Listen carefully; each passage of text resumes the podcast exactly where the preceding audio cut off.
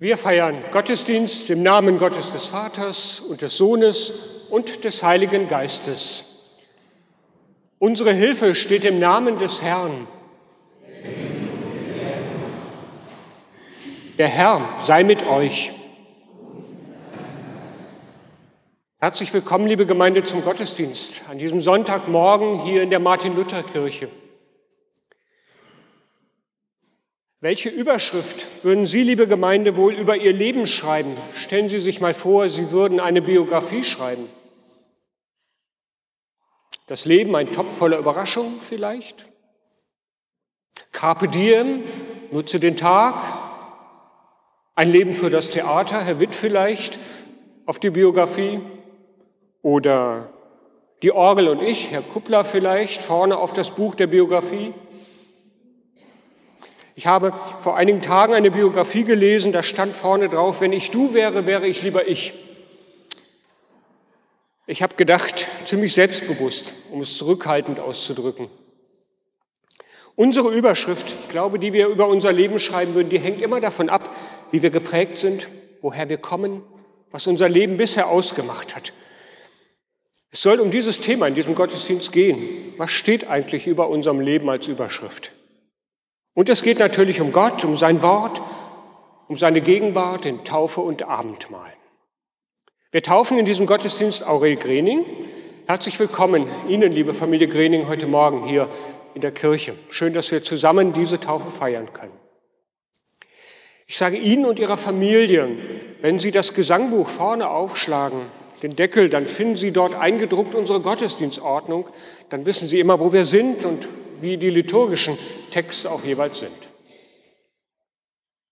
Und jetzt wollen wir am Beginn in Gottes Hände legen, was wir mitbringen aus den vergangenen Tagen und Gott um seine Gegenwart bitten. Himmlischer Vater, wir sind getauft und du hast uns zu deinen Kindern erklärt. Das ist deine Überschrift über unserem Leben. Jeden einzelnen von uns kennst du und weißt, wie es um uns steht. An diesem Morgen kommen wir und danken dir für alles, was du uns an Gutem geschenkt hast und für alles, was du uns hast gelingen lassen. Bei dir geben wir aber auch ab, was uns belastet, noch an Sorge, an Traurigkeit, an Scheitern oder Schuld. Du hast zugesagt, niemanden zu verstoßen, der sich dir anvertraut. Darum bitten wir dich, der allmächtige Gott erbarme sich unser. Er vergebe uns unsere Sünde und führe uns zum ewigen Leben. Amen.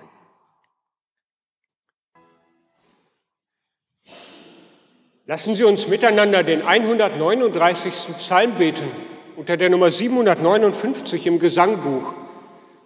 Ich bitte Sie dazu aufzustehen.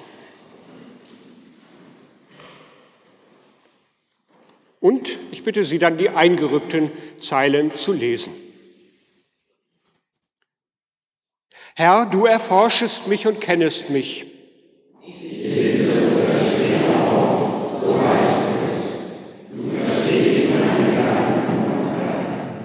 Ich gehe oder liege, so bist du um mich und siehst alle meine Wege.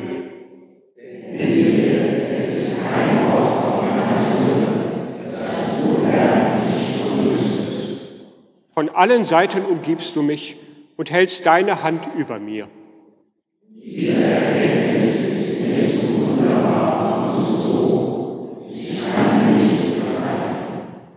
Wohin soll ich gehen vor deinem Geist und wohin soll ich fliehen vor deinem Angesicht?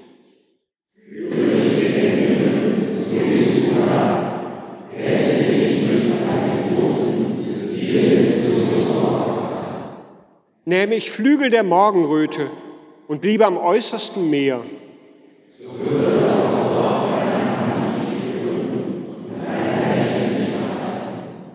Spräche ich Finsternis möge mich decken und Nacht statt Licht um mich sein.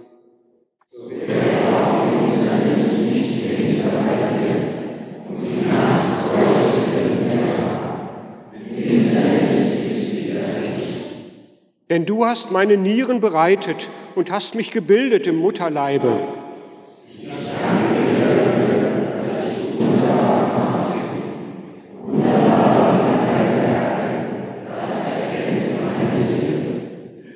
Es war dir mein Gebein nicht verborgen, als ich im Verborgenen gemacht wurde, als ich gebildet wurde unten in der Erde.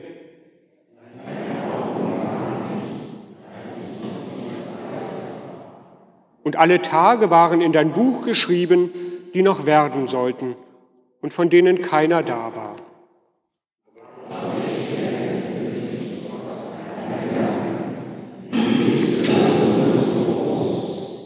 Wollte ich sie zählen, so wären sie mehr als der Sand. Am Ende bin ich noch immer bei dir.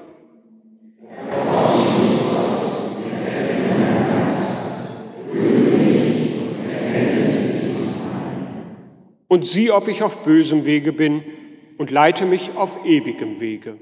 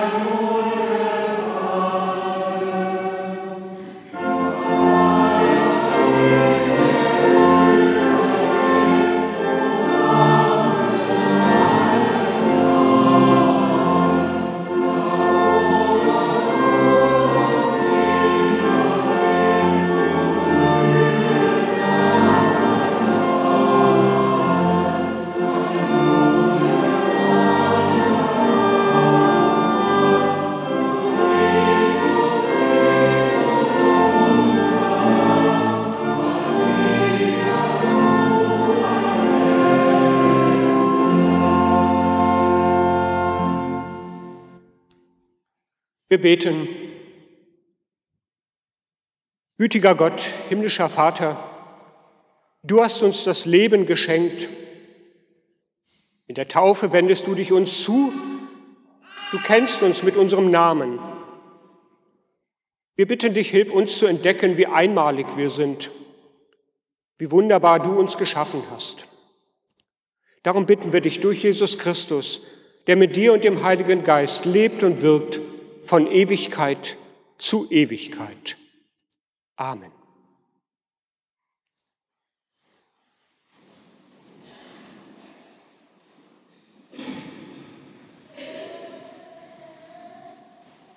Die heutige Lesung aus dem Alten Testament steht im Buch des Propheten Jesaja im 43. Kapitel, die Verse 1 bis 7.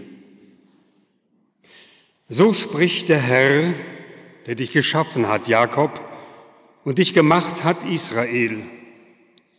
Fürchte dich nicht, denn ich habe dich erlöst. Ich habe dich bei deinem Namen gerufen, du bist mein. Wenn du durch Wasser gehst, will ich bei dir sein, dass dich die Ströme nicht ersäufen sollen. Wenn du ins Feuer gehst, sollst du nicht brennen, und die Flamme soll dich nicht versengen. Denn ich bin der Herr, dein Gott, der Heilige Israels, dein Heiland. Ich habe Ägypten für dich als Lösegeld gegeben, Koschon Seba an deiner Stadt, weil du in meinen Augen so wertgeachtet und auch herrlich bist und weil ich dich lieb habe. Ich gebe Menschen an deiner Stadt und Völker für dein Leben.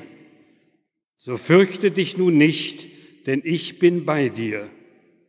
Ich will vom Osten deine Kinder bringen und dich vom Westen her sammeln. Ich will sagen zum Norden, gib her, und zum Süden halte nicht zurück. Bring her meine Söhne von ferne und meine Töchter vom Ende der Erde, alle, die mit meinem Namen gesandt sind, die ich zu meiner Ehre geschaffen und zubereitet und gemacht habe. Hallelujah. Hallelujah.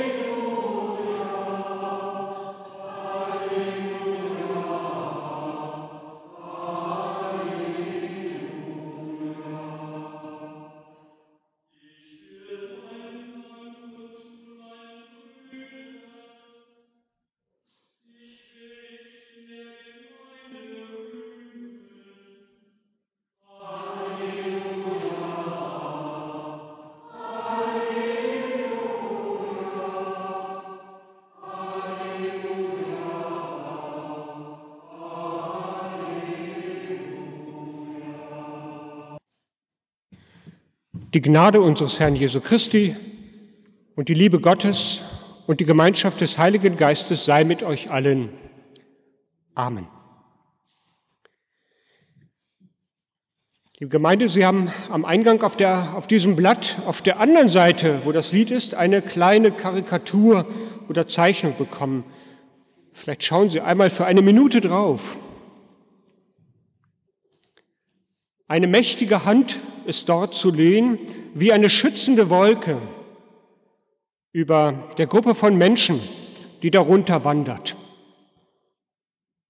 Aus der Hand da ragt, ragt der Zeigefinger heraus und er zeigt die Richtung an. Das Volk darunter, das folgt der angezeigten Richtung. Dieses Bild, das stammt von Matthias Hütter und es erinnert an das Volk Israel und an die Führung Gottes, Gott, der den Weg zeigt. Gott selbst rettet sein Volk aus der Sklaverei und führt es ins gelobte Land. Sie haben eine Schwarz-Weiß-Kopie bekommen. Ich halte mal das Original in Farbe hoch, auch wenn es nur aus der Entfernung ist. Aber ich glaube, Sie können ein bisschen erkennen, die große Wolke und auch wirklich da den Zeigefinger und wie mächtig das ist über den kleinen Menschen darunter. Der Anführer des Volkes, das dort wandert, Mose, der hat es dabei nicht leicht. Er ist der von Gott erwählte Führer des Volkes, ja. Man könnte also meinen, das Volk folge ihm jetzt willig und gern. Schließlich geht es ja aus der Gefangenschaft in die Freiheit, in ein neues Land. Aber nein, wir kennen die Geschichten aus dem Alten Testament der Wüstenwanderung. Auf der langen Wanderung von Ägypten nach Palästina, da ist, je länger es dauert, mehr Murren als Hoffen. Von wegen meine Hoffnung, meine Freude. Alles dauert zu lange, alles ist zu beschwerlich und viele verlieren auch dabei das Ziel aus den Augen. Und sie seufzen oft, so erzählen uns die Geschichten, wären wir doch in Ägypten geblieben. Eine sichere Gefangenschaft, das ist vielleicht sogar besser als eine unsichere Freiheit. Und da gab es ja auch noch was zu essen. Freiheit und der Weg dahin, er kann beschwerlich sein. Was hilft in solchen Zeiten? Es hilft, denke ich, wenn überhaupt irgendetwas hilft, dann zunächst einmal die Erinnerung. Zunächst einmal erinnert Mose daran, wer Gott ist und was er getan hat. Ich lese uns den vorgeschlagenen Bibeltext für diesen Sonntag aus dem fünften Buch Mose im siebten Kapitel. Dort heißt es, Gott sprach zum Volk Israel, Du bist ein heiliges Volk dem Herrn, deinem Gott.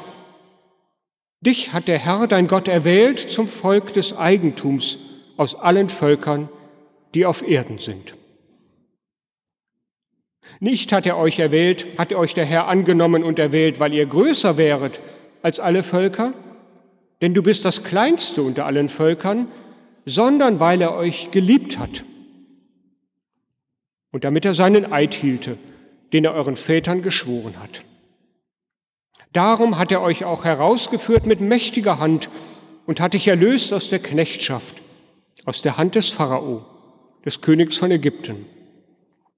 So sollst du nun wissen, dass der Herr dein Gott allein Gott ist, der treue Gott, der den Bund und die Barmherzigkeit bis ins tausende Glied erhält denen, die ihn lieben und seine Gebote halten. Und vergilt, nichts ins, vergilt ins Angesicht nicht denen, die ihn hassen, und bringt sie um und säumt nicht zu vergelten im Angesicht denen, die ihn hassen. So halte nun die Gebote und Gesetze und Rechte, die ich dir heute gebiete, dass du danach tust. Und wenn du, wenn ihr diese Rechte hört und sie haltet und danach tut, so wird der Herr dein Gott auch halten den Bund und die Barmherzigkeit, wie er seinen Vätern geschworen hat. Mose erinnert das Volk in seiner schweren Situation. Das sind keine leisen Worte, das haben wir vielleicht schon rausgehört, sondern gewaltige Worte. Und wir kennen das ja auch aus anderen Zusammenhängen. Gewaltige Worte, die gebraucht man, wenn man unbedingt überzeugen muss. Mose muss überzeugen in der Situation. Die Situation, die ist angespannt. Zurück nach Ägypten, das wäre der sichere Tod auf langer Strecke. Man ist irgendwo zwischen allen Ländern und noch viel Weg liegt vor ihnen. Da müssen die Worte Überzeugungskraft haben, sitzen oder ich würde sagen knallhart sein. Innerlich, inhaltlich, wir haben es gerade gehört, da geht es mit diesen Worten um Macht, um Liebe, um Recht, und um Gesetz. Oder ich will es mal theologisch ausdrücken, um Gottes Heiligkeit im Himmel und auf Erden. Gott wählte sich ein kleines, aber nun heiliges, das heißt zu ihm gehöriges Volk aus. Und vor diesem Hintergrund redet Mose zu ihnen. Ich könnte jetzt mit etwas weniger Pathos vielleicht so formulieren, als Erinnerung, liebes Volk, jetzt reißt euch mal zusammen Bedenkt, wer ihr seid, wem ihr euch verdankt. Verratet euch selbst doch nicht und euren Gott nicht. Ich glaube, das ist die Erinnerung, die Mose ausspricht. Mose erinnert. Manchmal erinnert auch Gott selbst an sich. Es gibt diese Momente, vielleicht kennen Sie die auch. Meistens ist es so eine Art dazwischen, will ich mal sagen. Ich habe kein besseres Wort gefunden in der Vorbereitung dafür. Da tut sich irgendwo in meinem Leben ein Spalt auf und das, was sonst eigentlich immer für mich verborgen ist, dahinter die Zusammenhänge, plötzlich bekomme ich einen Blick darauf und mir leuchtet etwas ein, warum etwas Sinn gehabt hat. Für mich ist das so ein Dazwischen plötzlich. Das sind diese eigenartigen Momente, in denen sich ein Mensch vielleicht für einen kleinen Moment auch selber fremd wird und er oder sie zu fragen beginnt, ist es wirklich so, wie ich es seit Monaten, Jahren, Jahrzehnten sehe und mir erkläre? Oder ist da mehr als mein Denken und mein Plan? Bin ich der, bin ich die, als der ich mich selber immer gebe? Diese Momente, das kennen Sie vielleicht auch, die entstehen meistens dann, wenn ich vor großen Fragen stehe die meine Existenz bewegen. So wie das Volk Israel unterwegs zwischen den Orten, zwischen den Ländern. Und dann tut sich, wie gesagt, manchmal eine Tür auf, ein Wort erreicht mich, ein Dazwischen, wie ich es eben genannt habe, weil es nicht greifbar ist. Aber eines, wo mir ein Licht aufgeht, ein besonderes Licht. Und ich frage mich, kann das jetzt was mit Gott zu tun haben, der da ist? Der Bund mit Israel, der in unserem Predigtext angesprochen war, das war erst der Anfang. Und Gott ist dann nochmal einen weiteren Weg gegangen, den Weg mit Jesus Christus. Dieser Mensch, in dem Gott sich noch einmal den Menschen zuwendet, der verkündet Barmherzigkeit für die ganze Schöpfung, für alle Geschöpfe. In ihm konnten damals die Zeitgenossen Jesu und wir heute immer noch lesen und erkennen, dass Gottes Liebe wirklich grenzenlos und bedingungslos ist. Da wird jede Möglichkeit auch in Gottes Gesetz vielleicht doch noch, wie eben bei dem Predigtext, so einen kleinen Rest von, von Rechtfertigung oder von Drohung oder von Gewalt herauszuhören, eigentlich genau genommen getilgt mit dem, was in Christus geschieht. Gott verzichtet endgültig auf Gewalt. Und um das zu bekräftigen und zu beglaubigen, da geht er sogar noch einen unglaublichen Schritt weiter. Er übt nicht nur keine Gewalt und ja, keine Vergeltung aus, sondern er leidet und er duldet sie selbst. Er setzt sich der Gewalt der Menschen aus, stirbt am Kreuz, um die Gewalt endgültig ein für allemal als den falschen Weg kenntlich zu machen. Darum ist auch das Kreuz eben kein Zeichen für Gewalt, sondern ein Zeichen für den neuen Anfang, für die Versöhnung. Und die wird beglaubigt durch das noch ungeheuerliche Geschehen der Auferstehung. Gott, der bietet, ich sage jetzt mal ganz hart, seinen Mördern damals oder den Menschen überhaupt die ausgestreckte Hand an. Jeder Gedanke an Rache und Vergeltung weg. Der Weg zum Frieden zwischen Gott und den Menschen, der Weg zur Liebe, der heißt Versöhnung, weil Gott die Hand ausstreckt. Und Versöhnung heißt nicht erst warten, bis drei oder vier Generationen vergangen sind, so wie das noch im alten Bund war, sondern drei Tage später. Ostern, ganz schnell. Die Erinnerung an das geschehene Leid, an das ausgeübte Unrecht, an die erlittene, ausgeübte Gewalttag, jetzt, heute erinnern, verarbeiten, vergeben. Das ist die neue Zumutung, die Gott uns im Evangelium auferlegt. Und darum lobt Gott in seiner Bergpredigt übrigens später die Friedensstifter, die Barmherzigen, die Sanftmütigen, ohne Wenn und Aber. Das ist die gute Botschaft, mit der Jesus Christus das Angebot Gottes an sein erwähltes Volk erweitert in eine radikale Botschaft der Liebe. Das ist der neue Bund, der den alten, von dem wir eben gehört haben, das, an, den das, an den Mose erinnert, der diesen alten Bund nicht außer Kraft setzt, sondern ihn in seinen Stärken bekräftigt. Nichts kann von Gott trennen, weil Gott sich nicht von uns trennen will. Seine Barmherzigkeit ist der Versöhnung angelegt. Und dafür haben wir eine Art Pfand bekommen. Das ist die Taufe indem wir einen Menschen dreimal mit Wasser übergießen, so wie eben bei Aurel. Und dabei die alte Formel sprechen, ich taufe dich im Namen Gottes des Vaters und des Sohnes und des Heiligen Geistes, dann machen wir diese neue Zusage Gottes sichtbar, erfahrbar. Ja, mehr noch, Luther sagt, das ist nicht nur das Symbol, nicht nur das Wasser. Er sagt, auf eine wunderbare, nicht erklärbare Weise ist es Gott selbst, der darin wirkt. Es ist nicht einfach nur das Wasser, sondern Gott. Und später im Neuen Testament, ziemlich am Ende, dann nennt einer darum auch die Taufe das Bad der Wiedergeburt oder der neuen Geburt.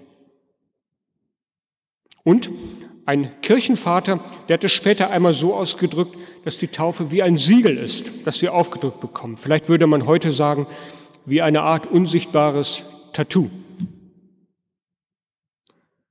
Im alten Bund, im Bund mit dem Volk Israel, da war und ist dieses Pfand die Beschneidung gewesen und ist es immer noch.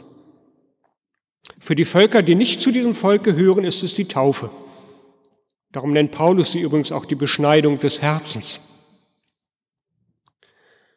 Und sie ist als ein Zeichen gegen die Unsicherheit uns gegeben zitiere noch einmal Luther, weil er für mich das wunderbar ausgedrückt hat.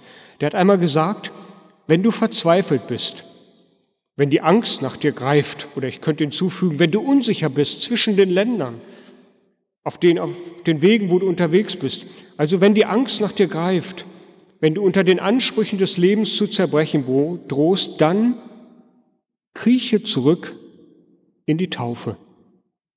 Dort kannst du dich der Liebe Gottes versichern. Von diesem Punkt aus kannst du neu anfangen, als kröchest du neu aus dem Mutterschoß. Ich finde es ein tolles Bild. Die Taufe sie macht uns also nicht zu besseren Menschen. Es geht nicht um Magie oder Zauberei, aber wir können uns auf sie berufen. Wenn uns das Wasser manchmal bis zum Hals steht oder wir ganz, ganz unsicher sind, wie es weitergeht. Ich hatte eben gesagt, manchmal erinnert Gott selber an sich. Wie Mose das Volk an Gott erinnert. In der Taufe tut er das. Er sagt, heute Aurel, aber auch wir anderen hat er das einmal gesagt, du getaufter Mensch, du bist heilig. Du gehörst zu mir, Gott. Seinem Recht, zu seinem Gesetz gehörst du. Du gehörst Gott und nur aus einem einzigen Grund, weil er dich liebt, nicht weil du größer bist als alle anderen. Am Anfang des Gottesdienstes hatte ich gefragt, welche Überschrift Sie über Ihr Leben schreiben würden. Eine Überschrift lautet auf jeden Fall eine, die Gott gibt, nämlich du, getaufter Mensch, bist ein geliebter Mensch. Klingt ein wenig anders, ne? Als Carpe Diem oder das Leben ist ein Topf voller Überraschungen oder wie auch immer. Du, getaufter Mensch, bist ein von Gott geliebter Mensch. Eine super Überschrift, finde ich. Und das sollen wir glauben. Das heißt, eine Frage noch, können wir das glauben? Meine Erfahrung ist, wir können das versuchen. Es ist nicht immer leicht, aber wir können das versuchen. Alles, was wir leben und erleben, das können wir uns unter dieser Überschrift zu erklären versuchen. Wie gesagt, nicht immer leicht, aber ich finde, es lohnt sich und es ist wichtig. Niemand anders gibt uns eine Überschrift über unser Leben. Niemand außer Gott durch seine Taufe.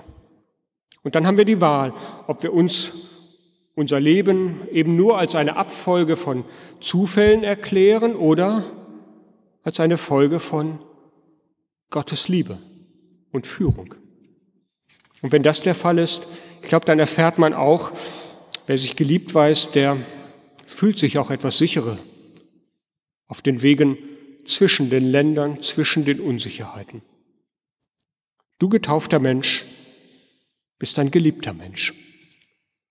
Und der Friede Gottes, welcher höher ist als alle Vernunft, er bewahre unsere Herzen und Sinne in Jesus Christus, unserem Herrn. Amen.